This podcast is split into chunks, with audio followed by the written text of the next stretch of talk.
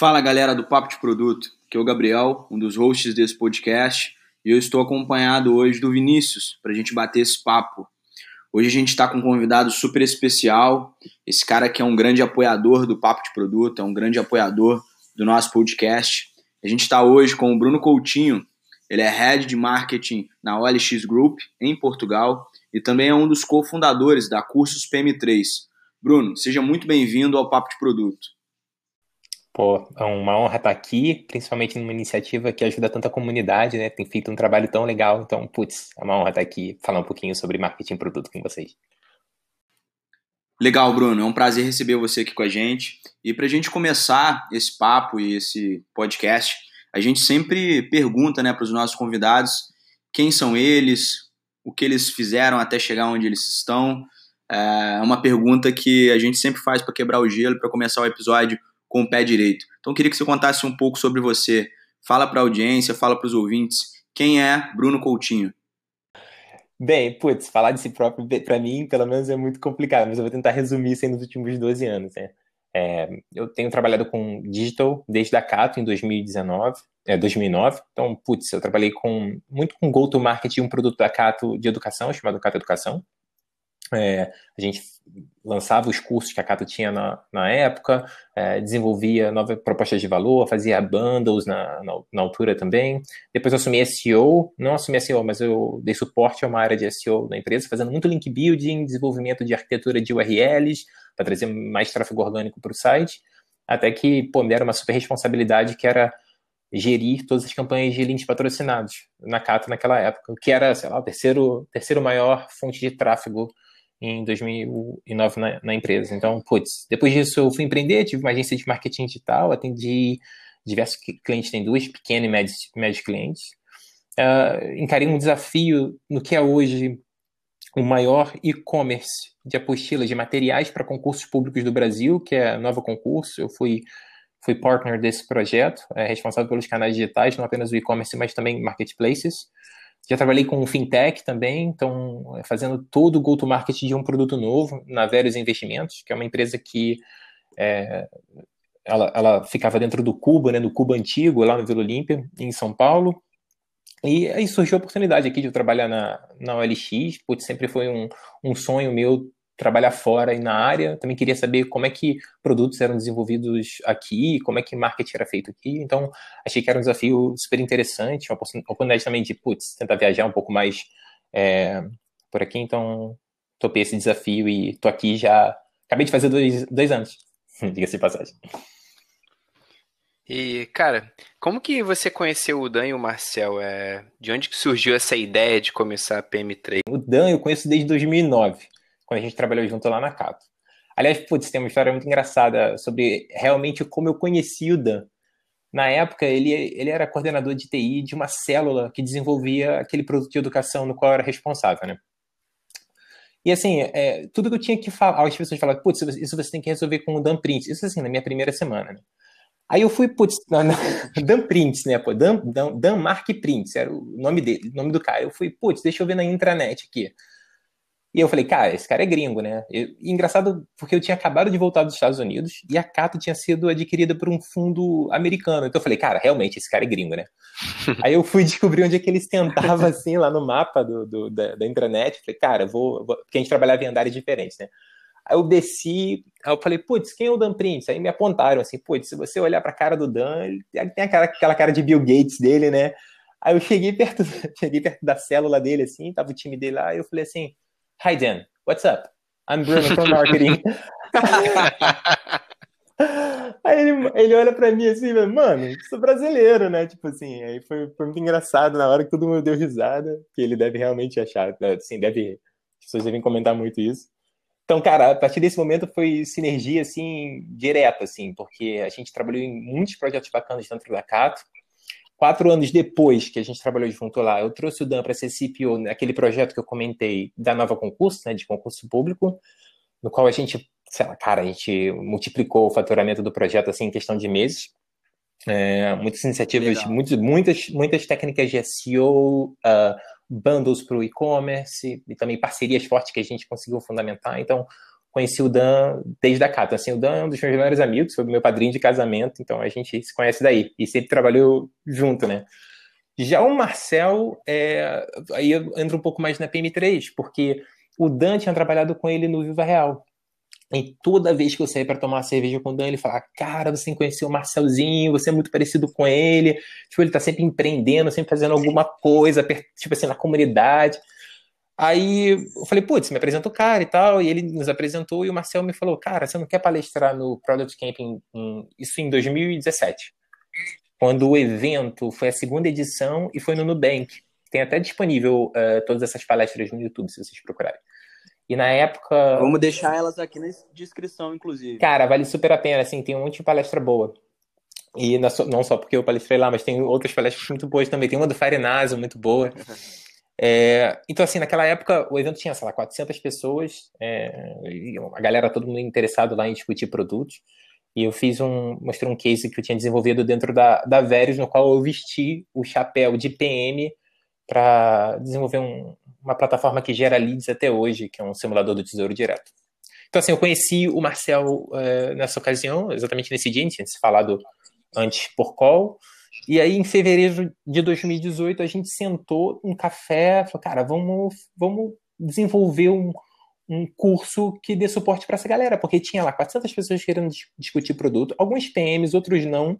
É, não tinha nada no mercado que conseguisse pegar as pessoas pela mão e ensinar produto de A a Z, trazendo um pouco de contexto da nossa realidade aqui no Brasil, né?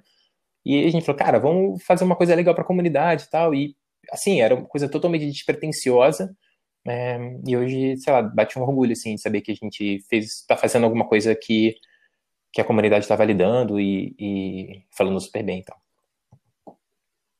Legal. E como é que vocês desenvolveram a ideia do, da PM3? Vocês pensaram em fazer um curso e aí vocês fizeram alguma coisa para validar a ideia? Ou vocês logo de cara juntaram toda aquela galera boa que tem no curso, né? O Joca, o André Neri, é, toda aquela galera e chamaram eles para fazer o curso? Ou foi algo que vocês é, desenvolveram alguma pesquisa, que vocês de alguma forma tentaram validar a iniciativa? Cara, vou te dizer, casa de ferreiro, espeta de ferro aqui, porque a gente fez todo o processo de desenvolvimento de produto assim de A a Z.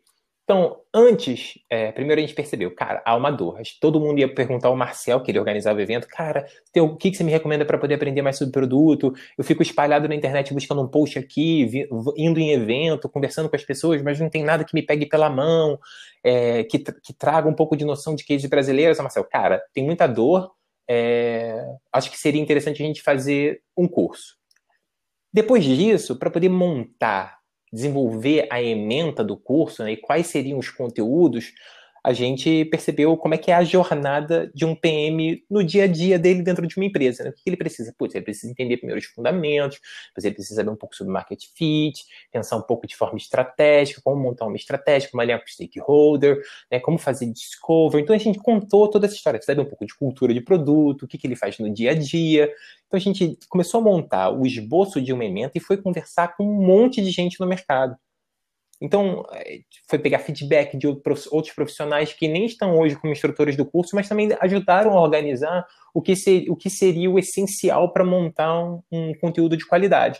Então, a gente foi pegando feedback e a gente lançou uma landing page com, assim, a gente não tinha nem data para gravar, tá? A gente tinha umas pessoas para convidar, é, as pessoas foram, tinha, sei lá, quatro ou cinco instrutores confirmados, tirando eu, o Dan e o Marcel, e a gente subiu uma landing page, eu fui lá, fiz todo o copy, eu montei um wireframe no Balsamic, é, fui organizando como eu acho que deveria ser essa, essa landing e botamos no ar e comecei a puxar feedback. Pedi feedback para as pessoas, o que, que você acha que tá aqui, esse conteúdo tá bom, o copy tá interessante e tal. As pessoas foram dando feedback eu fui fazendo algumas alterações. A gente integrou com o PayPal na, na época, e para ver se tinha atração, se as pessoas compravam o curso, né? Começamos a fazer é, testes de preço e tudo mais, e a gente começou a perceber que, cara, a galera começou a comprar o curso sem ter nada, sem ter data para gravar, assim. A gente, ah, faremos as gravações a partir de abril, botamos uma coisa assim, isso em 2018. A gente, a gente se reuniu em, em fevereiro de 2018, e em três semanas tinha a landing page lá, tudo, tudo, tudo meio que pré-organizado. Pré e já tinha venda no curso já, assim, no, em março, meio de março já tinha um monte de venda no curso. E a gente começou a, a falar, cara, tem, tem mercado, tem, tem market fit, as pessoas estão interessadas, então vamos organizar isso aqui de uma forma bem mais estruturada, né? Então foi assim que, que a gente foi desenvolvendo. E a gente fez a, a gente está fazendo a mesma, não, não está mais, né? Porque já acabou essa fase do curso de discovery, por exemplo. A gente foi conversar com alguns profissionais, é, fizemos a ementa, pegamos feedback. Antes disso, rodamos na comunidade quais são as dificuldades que os PMs hoje enfrentam é, quem é da comunidade lá da PM3 no, no, dia a dia, a gente rodou uma pesquisa, do, aí botamos lá data, growth, discovery, então tipo assim, discovery ganhou de parada, a gente falou, cara, tá aí a dor, então vamos para discovery.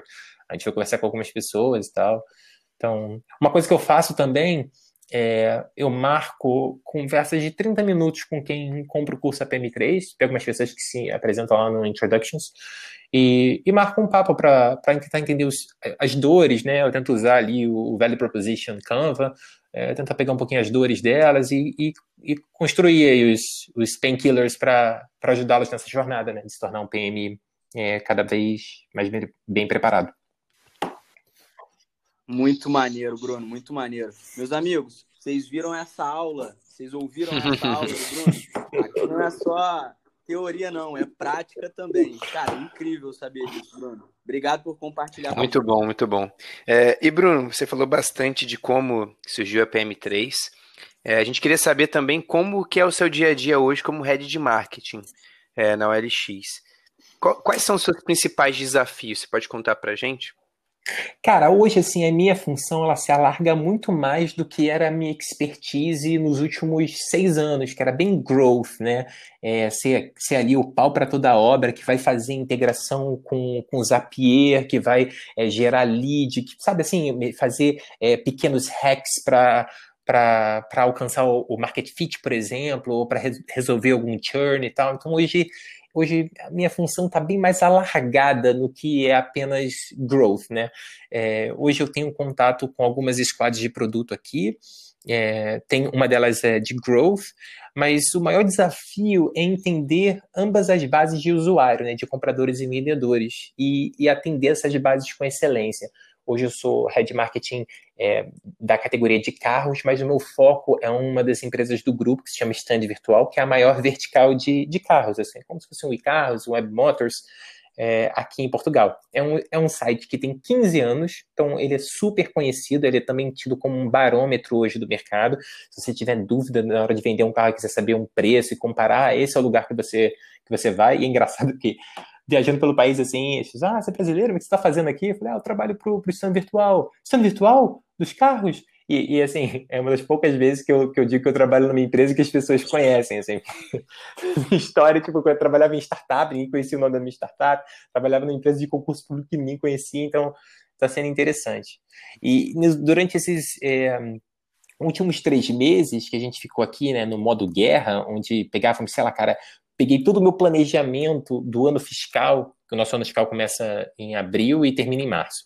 E, cara, guardei praticamente meu Q1 na, gaveta, né? Porque a gente teve que montar iniciativas aqui é, para responder essa questão do Covid. Então, resumindo assim, o meu desafio é tentar entregar com qualidade muitos anseios que facilitem os pontos de conexão entre compradores e vendedores. Assim, é, logo na primeira semana do Covid, por exemplo, nós lançamos uma funcionalidade na qual os anúncios que tinham vídeo, o vídeo viria em primeiro na galeria de fotos, por exemplo. Isso daria o quê? Para o buyer é, uma visão melhor, mais clara do como está aquele carro que ele está interessado. E, e, e para o vendedor, né, ele, putz, ele garante um pouco mais de transparência e, e, e consegue mais leads, né? Aí também a gente teve muitos é, muitas iniciativas na, na, página de produto, por exemplo, tinha um ícone que dizia, ah, esse vendedor poderia te, pode te mostrar o carro através de uma videochamada. Então, isso também para você poder gerar um pouco mais de confiança, porque as pessoas não sabiam se os stands, né, se as concessionárias estariam abertas ou não. E elas deveriam estar fechadas para o público, mas as pessoas estavam lá trabalhando, recebendo as ligações, né, respondendo as mensagens dos compradores. É, então, assim, cara, meu, hoje minha função é muito ser o guardião da marca, é conectar é, é, a visão que nós temos para o ano, o objetivo que a gente tem para o ano e conectar todos, cada euro que eu invisto, seja em qualquer iniciativa, com essa visão que nós temos para o ano, né? Tipo, então minha, minha função hoje está bem mais alargada do que apenas produto ou apenas growth em si. Entendi. E, cara, é, existe um momento certo para a pessoa de produto pensar em growth? Ou você acha que isso deve ser um mindset, uma forma de pensar desde o começo? Hum, assim, em 2016, 2017, quando eu trabalhava lá na Verius é, e era residente do Cubo, como eu, como eu comentei, era normal muitos outros CEOs virem conversar comigo, dizendo assim, cara, eu preciso de alguém como você, é, alguém para poder fazer growth aqui na minha startup e tudo mais. E aí, pô, cara, eu fui, fui um dos primeiros a levantar a bandeira do tipo, você realmente precisa de um growth hacker. Isso, assim, daquela figura do growth hacker, né? E, e eu cheguei a fazer algumas palestras é, sobre o tema. E a minha, a minha opinião, assim, cara, é uma vez que a, que a empresa ali passou do, do cara, do product market fit, já está no early adopters pelo menos, ou já está com uma quantidade de usuários que já passou desse terceiro nível de conexão, né? Que você, o amigo do amigo do amigo, agora já, já tem acesso ao produto, né? Já passou ali do Family and Friends. É, a empresa começa a ter tração, aí você tem que começar a pensar em growth. E tem um outro ponto, cara, que você tem que perguntar para o seu time técnico o quanto de tempo eles têm, né, na, na eles têm na, na sprint deles para desenvolver iniciativas de produto que vão promover growth. Porque se eles estiverem ainda dedicando muito tempo a entregar funcionalidade básica ou refatorando partes que eram necessárias, sei lá, cara, um débito técnico, putz, você não precisa de um growth hacker, porque o cara vai entrar e ele vai se frustrar. É, o CEO vai se frustrar, o profissional vai se frustrar. Uma outra questão é, tem budget? Eu digo mesmo assim, valor financeiro para o growth hacker, por mar marketer que vai ser responsável por isso, investir e gerar resultado em cima de outras iniciativas, né? Porque growth, às vezes, para você validar é, alguma, alguma assumption, né, alguma iniciativa, você tem que rodar é, alguma campanha, fazer alguma ação com influenciador. Então, é, para mim, acredito que a, a empresa tem que o, CEO tem que saber realmente se a empresa está no momento certo de, de, de, gerar growth. Mas integralmente, agora, é, é aquela, aquele final da sua pergunta, né? A empresa tem que sempre pensar em growth? Claro, né? Hoje tem se falado muito em product-led, né? Produtos em que você precise que tenha cada vez menos fricção em que o usuário não tem que falar com o sales account, não tem, que falar com o customer support, para poder resolver o problema dela, assim, de uma maneira muito, muito direta, né? Você tem alguns exemplos, tipo, pô, cara, o Zapier, né, super simples, você tem o Canva, super simples, que você vai lá, monta o design que você tem que fazer, e eu não falei com ninguém, cara, eu cheguei, o produto me levou, me fez meu onboarding, tá tudo feito. Então, os produtos integralmente tem que pensar em growth desde o início, né, é, é, é o ideal. Sim, a pessoa quando ela está desenvolvendo um MVP ou quando ela está querendo construir um produto, ela já tem que pensar em growth, né? Na maneira de, pô, como é que eu vou reter o meu usuário ali? Porque retenção, no final das contas, é crescimento. Como é que eu vou pensar em aquisição e o meu usuário que foi aquisicionado ali naquele momento, ele vai ter uma boa experiência para ele continuar ali consumindo o meu produto ou para ele continuar comprando, para ele continuar vendo valor, né? Mas isso que você falou é, sobre o CEO ou a pessoa responsável por essa área pensar antes de ter um growth hacker ou ter alguém cuidando de growth é muito importante, né? Há, há, mais ou menos uns três anos atrás e até hoje existe uma moda muito grande pela procura do growth hacker e às vezes o produto, às vezes a startup, ela nem tem maturidade para absorver um profissional desse e aí gera isso que você falou, gera é, é, é, é, desencontros, geram é, falhas na expectativa, porque o profissional não tem aquela autonomia que ele precisa, ou às vezes não tem budget, ou às vezes não, não tem aquele, aquele tempero que precisa para ele conseguir é, trabalhar com aquilo que ele sabe. É, ex exatamente. Engraçado que essa, essa febre do growth hacker, e olhando há 10 anos, né, é, é, a febre era do gerente de, gerente de e-commerce, né? Que era é mais ou menos a mesma, mesma pessoa, que seria o super-homem, né? O cara que ia fazer SEO,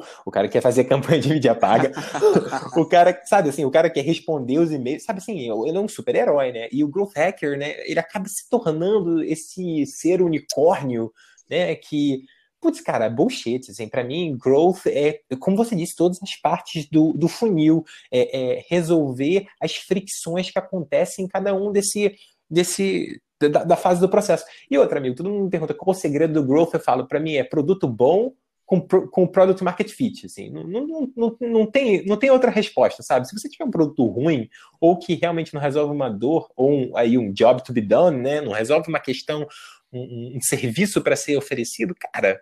Não adianta o marketing, o melhor growth hacker do planeta que não vai resolver nada para você. Exatamente, exatamente. Existe até um, um, artigo que o Gabriel Costa, que ele é Head de Growth, se eu não me engano, se da Singu. se estiver errado. Não, ele é CMO, é, ele é CMO da Singu. Da Singu, exatamente. É, CMO. Ele, ele publicou um artigo de uma, de uma metodologia que ele trabalha, né, que é uhum. Product-Led Growth.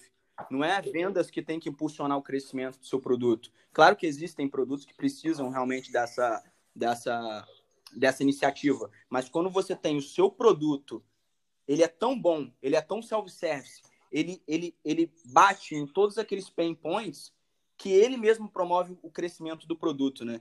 Então, é muito interessante o profissional de growth ou área de growth pensar em trabalhar ali ao lado da engenharia, ao lado das pessoas que estão construindo o produto, para direcionar né, nessa metodologia de trazer o crescimento através é, Eu fico assim pensando sobre as, as, as nomenclaturas de B2B, B2C, né? Fala assim, ah, produtos B2C é, são product-led, ou alguns produtos B2B, uns são muito product-led, que assim, que você realmente não precisa ter contato algum com o seu suporte, mas outros sim. Aí, sei lá, você pega um exemplo, sabe, o Gym Pass, né? Você primeiro tem que é, convencer o RH a fazer o sign-up, Aí o RH fala assim, putz, é, eu quero botar de impeça aqui na minha empresa, mas os funcionários querem, né? Aí, sei lá, os funcionários começaram a pedir né, impeça na empresa. Mas antes você precisa fechar um acordo com o RH que vai ter que passar isso para dentro, para aprovação interna, para que a empresa tenha impeça e ela possa oferecer aquilo para os clientes. Assim, é uma jornada, né? Tem uma certa fricção ali, né?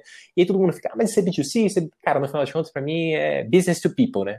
Porque todo mundo tem uma dor para resolver. O RH, Exato. quando ele fala, cara, eu vou colocar de peça aqui, porque ele tem uma dor. Qual é a dor desse cara? Tá recebendo um monte de. Pô, tem academia, tem benefício com a academia, tem academia aqui na esquina, não dá para fazer parceria com. O cara tá cansado de nego batendo na porta dele falando, cara, você não, não, não. Tem academia aqui embaixo, não tem, tem, tem como fazer parceria aqui? Ou é, ele começa a per perder bons funcionários porque outras empresas estão oferecendo um benefício que ele não tem mais, que ele não tem.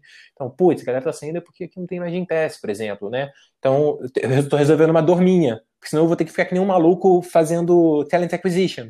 Então, no final das contas, é people, né? Se você bate no pain point e você dá a mensagem certa, pronto, passou. Sim, sim, você resumiu tudo, cara. No final das contas, tudo se trata de pessoas.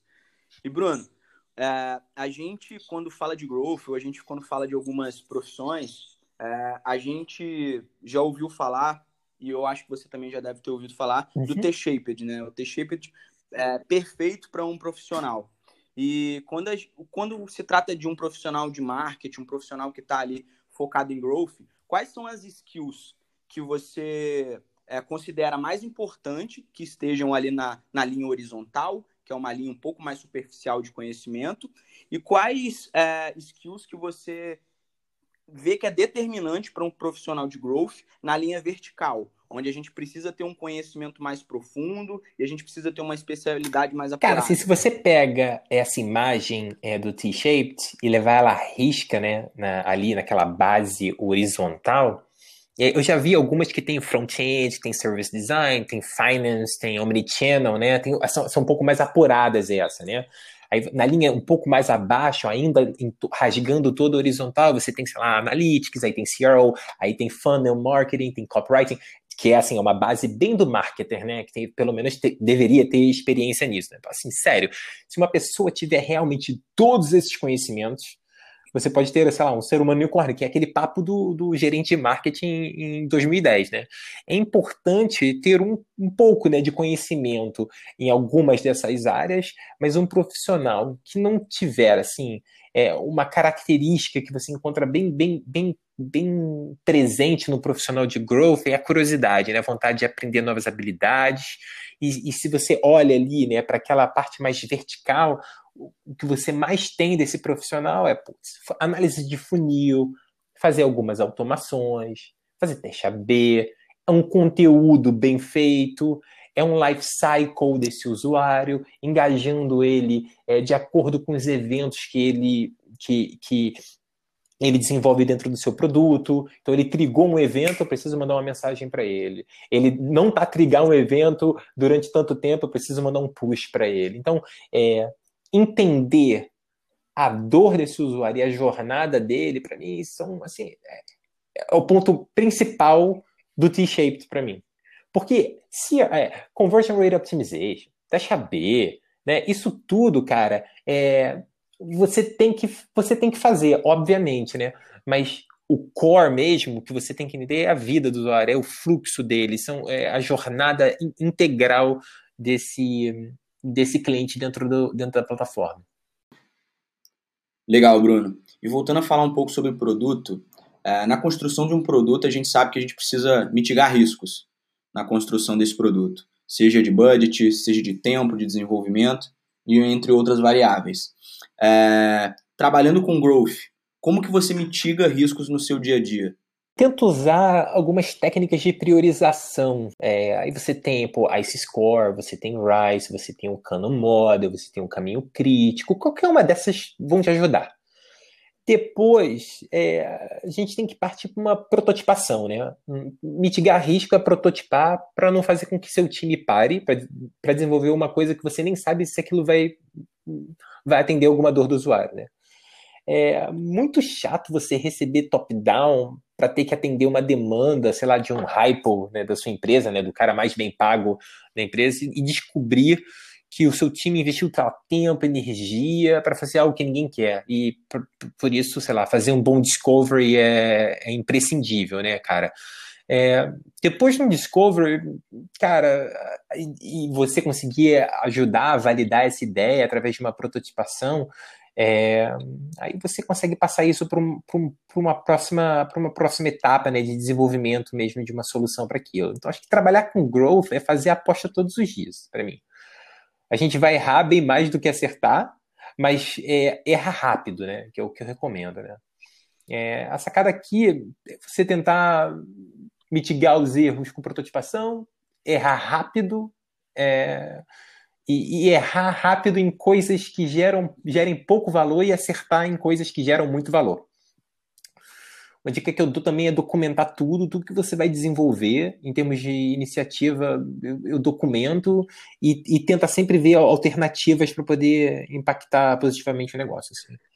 No, no, curso da PM3 eu dou até uma aula de growth hacking, onde eu falo muito sobre experimentar, é, sobre as cerimônias e como você prioriza, é, como você conquista um buy-in mínimo para rodar uma experimentação com, com protótipos, assim, que também já, já, já, trabalhei com uma squad que que fala assim, não, vamos, vamos prototipar isso aqui, é só colocar um, um, um, JavaScript aqui no, do Sumo, eu, eu boto um, um pop-up ali e a gente verifica se, se, se as pessoas têm interesse. Assim, não, meu código está muito limpo, não vou colocar nenhum, não vou colocar nenhum código aqui, não vou colocar nenhum JavaScript aqui, não. Eu falo assim, oh, peraí, eu preciso prototipar, bicho. Você prefere deixar eu prototipar ou quer, ou quer que eu quer desenvolver alguma coisa para no final das contas descobrir que ninguém quer? Então, claro, já, já, já, já vi de tudo.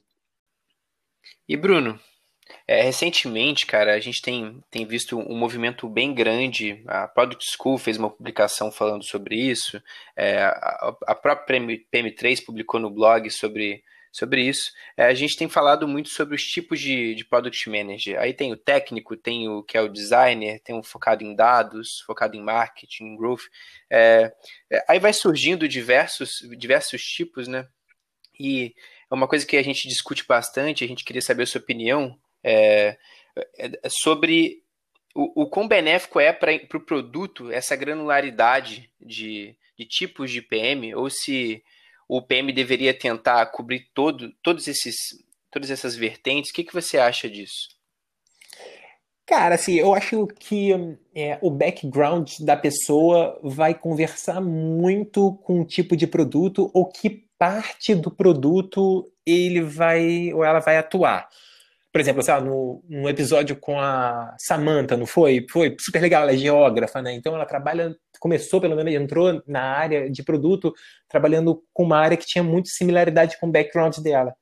você nunca, assim, talvez seja raro você pegar um, um PM que tem um background em marketing, trabalhar com a integração de APIs, assim, sabe? E, um cara técnico talvez sofra um pouco mais com growth, né? Porque precisam da, daquela profundidade em é, CLM, em content marketing, que, que só o marketer vai ter, no final das contas, de como contar uma história de maneira consistente. Então, sim, é, é, é sempre bom você ter PMs diversos e que essa diversidade conversa, é, converse com, com, com o background que você tem. Sim, sim e não, né? Porque eu acho que o André Neri, por exemplo, lá do iFood, que é um dos instrutores da PM3, cara, ele é antropólogo, alguma coisa assim. Então, ele fez turismo, depois ele fez antropologia. Mas assim, cara, né? Que, que, que, curioso, né? O cara, o cara de turismo, é, turismo, depois acho que ele fez antropologia, e entrou em produto, né? E hoje ele tá, é, já, já trabalhou com partes técnicas também. Então, é, sim e não, né? é, um, é, um, é, um, é um pouco de. Não é tão determinista, não, não é tão é, preto no branco, mas acredite, acredito sim que o background possa ajudar a te direcionar um pouco mais para onde você vai. Por exemplo, eu teria muita dificuldade é, em, sei lá, em, em trabalhar por, para um produto de integração com APIs, assim. Eu sofri um pouco, é óbvio, né, que quem é responsável pelo como são os times técnicos, né, o tech lead e, e os desenvolvedores, mas é, é, bom você ter um pouco mais de noção, né, para você ter uma conversa um pouco mais de igual para igual. Mas eu, sei lá, com growth, deito e rolo, né, eu consigo falar a mesma língua dos caras, então, uh, acho que sim, acho que tem que conversar um pouco com o seu background. Bom, e voltando a falar sobre aquela publicação da Product School, é, e a gente falando sobre essas diferenças entre a especialidade de um cara que trabalha com produto, para você, qual é a diferença de uma pessoa que trabalha com Product Marketing Manager e uma pessoa que trabalha como Growth Product Manager? Há uma distinção clara entre essas duas especialidades? É, o Growth e eh, foi o que a gente começou a conversar lá no início, né? Ele vai se preocupar com todas as fases do funil e desenvolver iniciativas para poder evitar balde furado, tra é, trazer é, clientes de qualidade para a plataforma, reduzir as fricções desse processo. Enquanto isso, um product marketing ele vai ser responsável por fazer o go-to-market de todas essas iniciativas, né? Ele vai tentar transformar aí o que é feature em benefício, por exemplo. É, eu tenho feito muito é, PMM aqui hoje no stand virtual. Então pensa só, eu tenho uma uma feature nova de solicitação de financiamento de carro, ok? E para quem eu preciso avisar isso? Para as duas bases. Para minha newsletter semanal de buyers ou para fazer uma automação para alguém que mandou um reply para um carro, eu posso falar: olha, sabia que agora alguns carros você pode solicitar financiamento e ter uma resposta? Preciso avisar minha base de compradores e explicar para eles: ó, dessa forma você vai ter uma resposta um pouco mais, é, bem mais é, específica para o seu problema, de acordo com o seu budget para comprar um carro. Então, eu consigo contar uma história consistente. Do outro lado, para os vendedores profissionais, eu falo para eles: olha, com essa nova com essa nova, nova possibilidade de você receber leads, você vai receber contatos mais qualificados, vai saber qual é o, o range de preço que esse comprador está disposto a pagar. Então, o PMM, ele está ali dando a cara, contando para sua base de clientes e também internamente, né, para toda a empresa, deixar bem claro o que está sendo lançado, quais são as iniciativas e o, o quão ela é importante e impacta a vida dos, dos utilizadores. Então, assim, é, são, são duas profissões, são duas, são duas funções é, bem diferentes, assim, para mim. É, hoje, até a priori, eu tenho feito muito mais PMM do que Growth.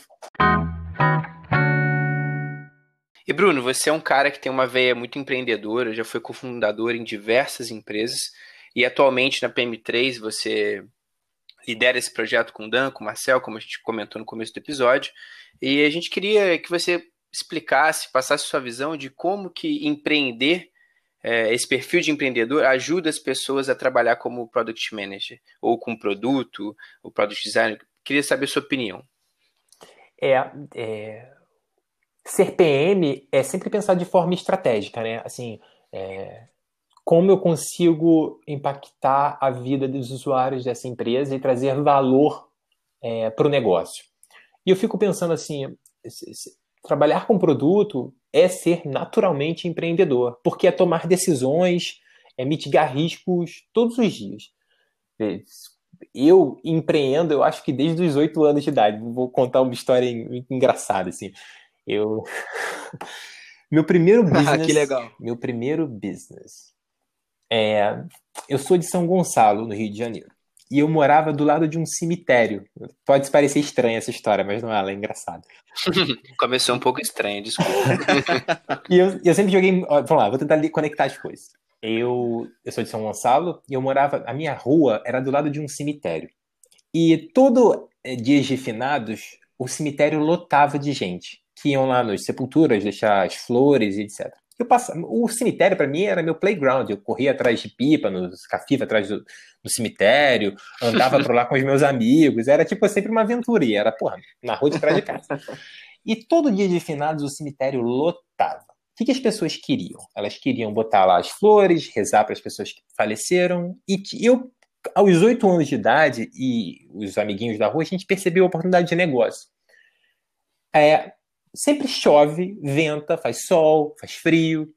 E as cores né, dos números das sepulturas, elas precisam ser é, receber um refresh. Eu comprei uma latinha de tinta, um pincel e oferecia lá por 3, 5 reais para poder pintar os números, acender os números das covas de cemitério. Então, isso em dois dias. E o que eu fazia? Eu precisava trabalhar? Não. Eu só gostava, porque é, eu juntava um dinheirinho e eu alugava fita de videogame que era o que eu gostava de fazer, que eu de videogame. Meu segundo business, esse era, é, assim, tudo business sazonal, se vocês pararem para perceber. Esse era, esse era o dia de finado. em junho, Muito e, bom. final de junho e início de julho, eu já estava meio que de férias da, da escola. Tinha notas boas e tudo mais. E eu sempre pedia dinheiro ao meu pai para poder alugar fita, né? Aí meu pai falou o seguinte: olha, é, eu vou te dar aqui é, 15 reais e você vai ter que transformar esses 15 reais em mais dinheiro para você me pagar esses 15 e você ter o resto para você alugar suas fitas. Eu falei, tá bom. O que eu posso fazer? É, na época de São João, a galera adorava soltar bombinha, é, buscar pés, fogo de artifício, né? Eu fui no mercado, peguei uma caixa de chuchu, é, peguei papel crepom, é, envelopei a caixa de chuchu inteira, é, fui numa loja de, de fogos de artifício, cara, a gente tá falando aqui de 92, 93, tá? Assim, é muito old school, acho que isso nem é permitido, né? Eu ia lá, comprava um monte de bombinha, é, estalinho, essas coisas, e vendia na rua, na época de São João e nas festas de São João que tinha nos bairros próximos. Então, esse é meu, meu, meu segundo business. E eu fui, fui, fui descobrir que, que eu fui produteiro desde essa época, porque a diversão, a diversão da galera era explodir é, lata de Nescau. E as bombas que eu tinha acesso, elas eram menores, né? Tipo assim, estourava alguma coisa e tal. E o que, que eu fiz? Eu comecei a abrir, sei lá, cinco bombinhas, ok? E juntava toda a pólvora em um pavio e eu conseguia um poder de, de destruição maior, né?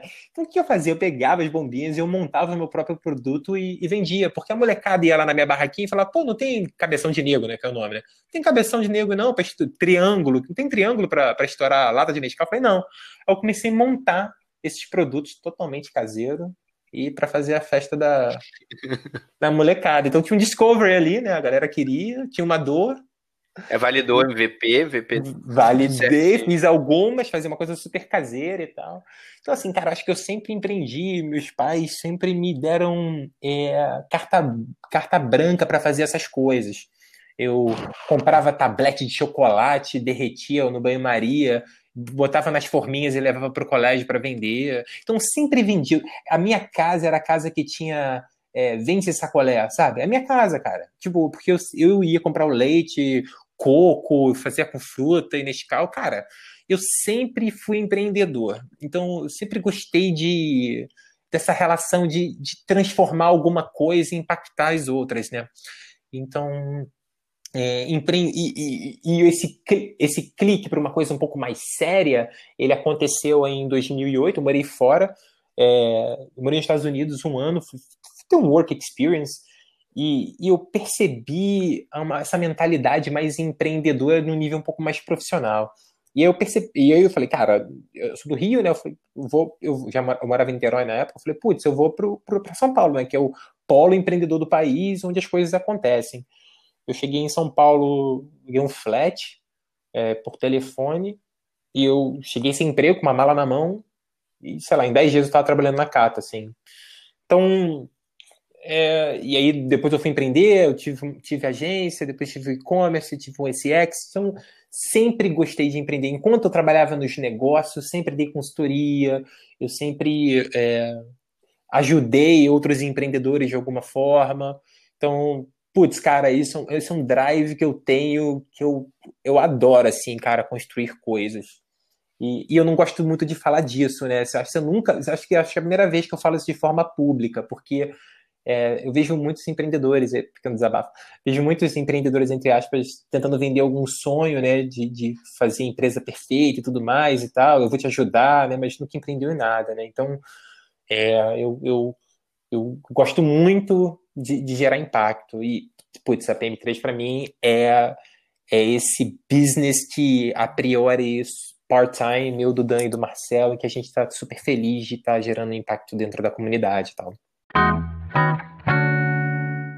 E uma outra coisa que é, acho que tem que ficar muito claro para os empreendedores é priorizar e executar, sabe? Assim, sentar a bunda na cadeira e fazer.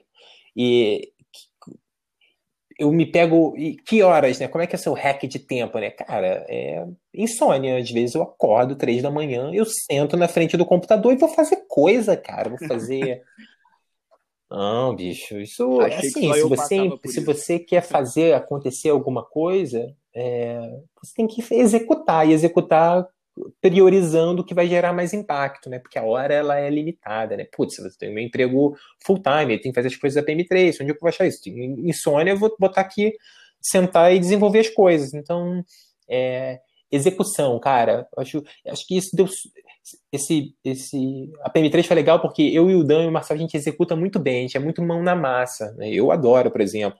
Então, eu entro ali, eu boto uma música, vou ouvindo e entro em, num, num mundo paralelo, né? Executando coisa. Então, acho que é isso, poder de execução. E o que eu acho legal, o que eu acho legal da sua história, do seu MVP lá com 8, 9 anos, é que trabalhando com um produto agora ou antigamente, é, o foco sempre foi solucionar a dor de alguém. Às vezes eu vejo gente empreendendo, querendo criar coisas novas, mas está querendo solucionar uma dor própria que não, não é muito bem o que as outras pessoas esperam, sabe? Às vezes é, a gente vê muita a gente vê muita iniciativa é, falando muito sobre o que eu quero é, e não o que as pessoas querem receber, entendeu? E o que eu achei legal é, sobre tudo que você falou, é que você sempre falou do que as pessoas querem. É, a PM3 foi assim, as pessoas queriam conteúdo, as pessoas queriam é, uma iniciativa que ajudasse elas a se formarem. É, lá no cemitério, as pessoas queriam que você renovasse o número, as pessoas queriam um cabeção de negro que, que explodisse a lata de Nescau. É, então é legal sempre pensar assim, é, no que as pessoas querem, não no que você, quem está fazendo, quer, entendeu? Porque se você tentar vender alguma coisa que só você quer, ninguém vai comprar e não, não vai rolar. Bom, e seguindo nesse papo sobre empreendedorismo, eu queria que você contasse um pouco para gente sobre essa nova iniciativa da PM3, que é o curso de Product Discovery. Como que vocês formularam essa ideia? Como que vocês chegaram nesse consenso de criar um novo curso, de criar um curso voltado para Discovery? E quanto que vocês acreditam que esse curso vai impactar na comunidade? Cara, assim, Discovery é um tema em que a gente tem percebido que tem surgido muito na comunidade sejam posts no Medium, sejam discussões dentro dos meetups, nos eventos de produto em si, muitos temas de discovery. E a gente rodou aquela pesquisa que eu comentei lá dentro da comunidade da PM3 para falar sobre quais eram as maiores dores das pessoas, dos produtores que, que estão lá na comunidade. E assim, é, Discovery ganhou de lavado. E, pô, no final das contas, todo mundo está cansado de, de desenvolver coisas que ninguém usa. E Discovery também é uma, é uma ferramenta para você evitar top-down, né? Porque algum stakeholder fala, ou, muito, ou um stakeholder com um poder político muito forte dentro da empresa fala assim: não, vamos fazer isso aqui, porque é importante, porque um cliente meu disse que, é, que, é, que a gente tem que fazer.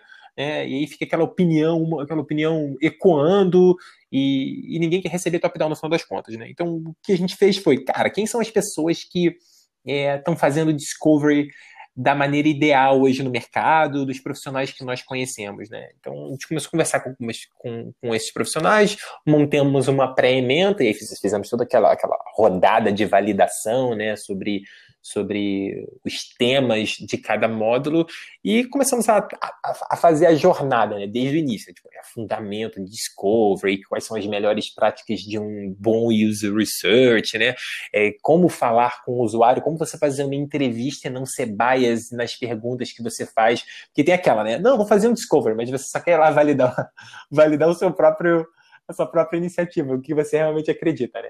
Então, é, como desenvolver né, essas soluções que são realmente ali, focadas no usuário e tal. Então, a gente pensou que, que, que contando uma história é, para a comunidade, né, em como fazer um bom discovery, era a maneira de, de elevar a barra uh, no mercado. Porque, assim, cara, a gente, como a gente, falou lá, lá atrás, né, é, sempre tinha uma dor para resolver. Sim, mas tem que ter uma coisa grandiosa por trás. A gente queria, a gente quer né, transformar, nossa visão é transformar o Brasil em referência mundial de produto. E, e assim, é, para você desenvolver um produto bom, o Discovery é a base disso, né? Então a gente precisa, tem que certificar que as pessoas estão fazendo o Discovery da maneira que deveria ser feita. Então, é, contou a história mais ou menos assim. Legal, Bruno. Cara, eu tenho certeza que esse curso vai ser referência, como é o, o curso de Product Management de vocês. É, acredito que vocês vão conseguir contribuir com a comunidade como vocês já vêm contribuindo é, e vai ser assim muito bom para todo mundo. É, inclusive quem quer fazer um curso sobre Product Manager é, é só você entrar no link que a gente vai deixar na descrição desse episódio da Cursos PM3 e colocar o nosso cupom Papo de Produto Tudo Junto lá no seu checkout e você garante 10% de desconto. É isso aí. A PM3, o Bruno, o Marcel e o Dan são parceiros oficiais aqui do nosso podcast. E você que está querendo fazer um curso para elevar ainda mais as suas capacidades e as suas habilidades, ou para você que está começando agora no mercado, quer começar a trabalhar com produto, a gente indica o curso da PM3 de PM. Ah, Bruno, e quando o curso de Product Discover da PM3 vai estar disponível para as pessoas comprarem no site de vocês? O primeiro final de semana de gravações do curso de Discovery é agora, no final de. É o último final de semana de maio. A nossa ideia é tentar lançar o curso eh, até julho, final de julho, início de agosto. Então vão ser, a priori, é, nove encontros de gravações. Nós fazemos aos sábados, porque nós temos alguns instrutores que estão fora do eixo, do, fora de São Paulo, então eles têm que vir para cá. Por exemplo, a gente vai, vai convidar novamente a Natália Arsan que é Senior Product Designer lá no Booking.com, então a gente vai trazer ela de Amsterdã para dar aula dela, dar as aulas dela. E então assim, a gente tem, tem esse tempo para poder desenvolver, fazer toda a edição e tudo mais tal, e, e lançar isso para a comunidade em, em agosto. Está muito animado. Bom, e Bruno, juntando todas essas iniciativas da PM3 e de toda a sua trajetória, é, Queria que você contasse algo um pouco pessoal para gente, para os ouvintes. Essa é uma pergunta que está se tornando clássica aqui no podcast também, assim como o Quem é Você, que a gente faz no começo. E essa pergunta é, Bruno, qual é o seu sonho grande? Qual é o sonho grande da vida do Bruno? Cara, assim, sobre sonho, né? Eu não tenho um grande sonho final, viu? Eu, eu tento viver pequenos sonhos. Eu gosto de realizar os sonhos aos poucos. Eu sempre quis, Legal. quando eu era adolescente, é, por exemplo, morar fora. Nunca tive oportunidade. Alguns amigos meus tinham ido fazer high school fora, ou ter tido algum tipo de intercâmbio, e eu nunca pude. E aí eu realizei esse sonho um pouco tarde na minha vida, ali, aos, aos 25, e aí eu resolvi aquele sonho.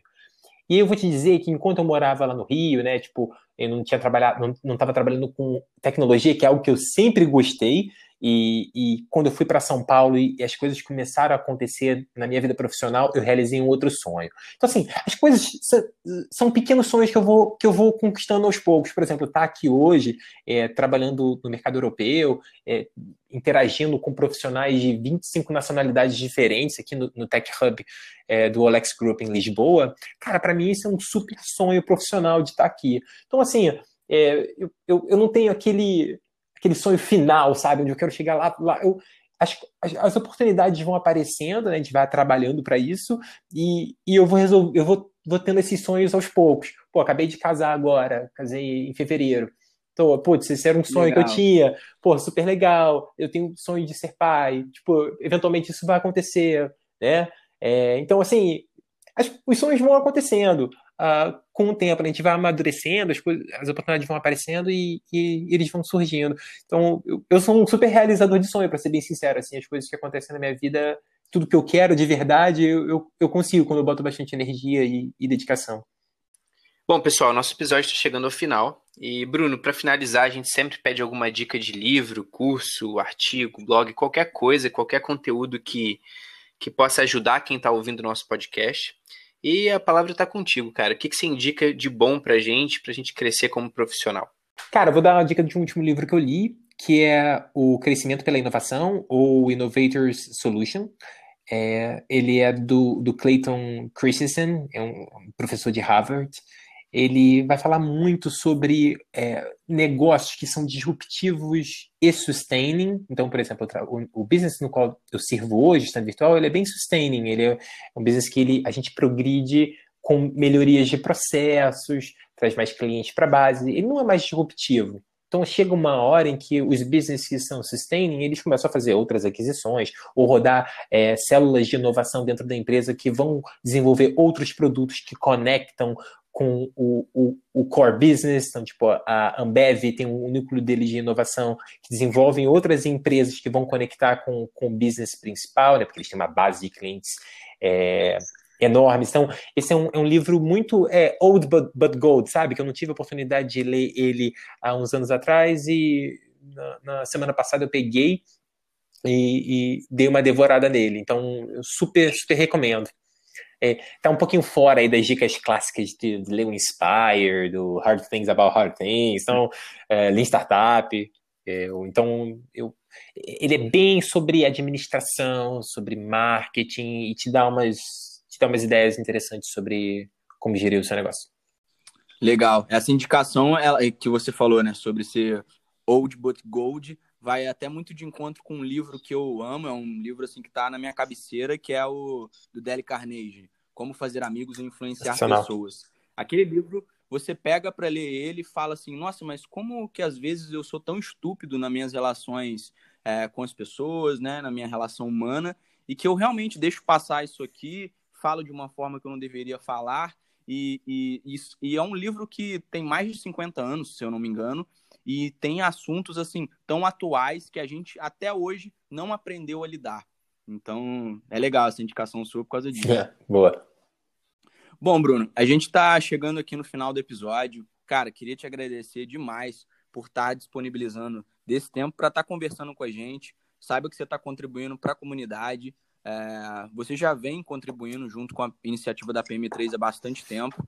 Então, não é novidade para você fazer isso. Então, te agradeço demais, te agradeço a disponibilidade, né, cara? A gente, para quem não sabe, o Bruno tá em outro fuso horário, então ele tá aqui é, ajudando a gente é, para conseguir encontrar um tempinho e falar com a gente. Então, muito obrigado, Bruno, pelo seu tempo, muito obrigado por esse papo, muito obrigado por está disponível e está conversando com a gente aqui no Papo de Produto, tá? Pessoal, eu quero agradecer é, e eu desejo muito sucesso ao Papo de Produto, porque iniciativas genuínas como essa merecem muito ter destaque dentro da comunidade e, putz, continuem fazendo esse trabalho animal que vocês têm feito e, pô, foi incrível fazer esse papo com vocês. É, acabei me alongando aqui em alguns temas que meio off-topic, mas eu espero que, pô, inspire as pessoas e, e, e seja legal, assim, agregue algum, traga algum, algum tipo de valor.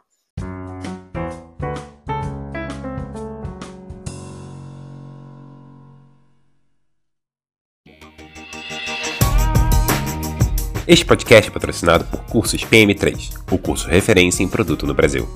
Aprenda com 17 instrutores de empresas como Nubank, Booking.com, OLX, Creditas e muitas outras, em mais de 40 horas de conteúdo totalmente online. Aproveite para usar o cupom de 10% off que se encontra na descrição deste episódio. Saiba mais em cursospm3.com.br.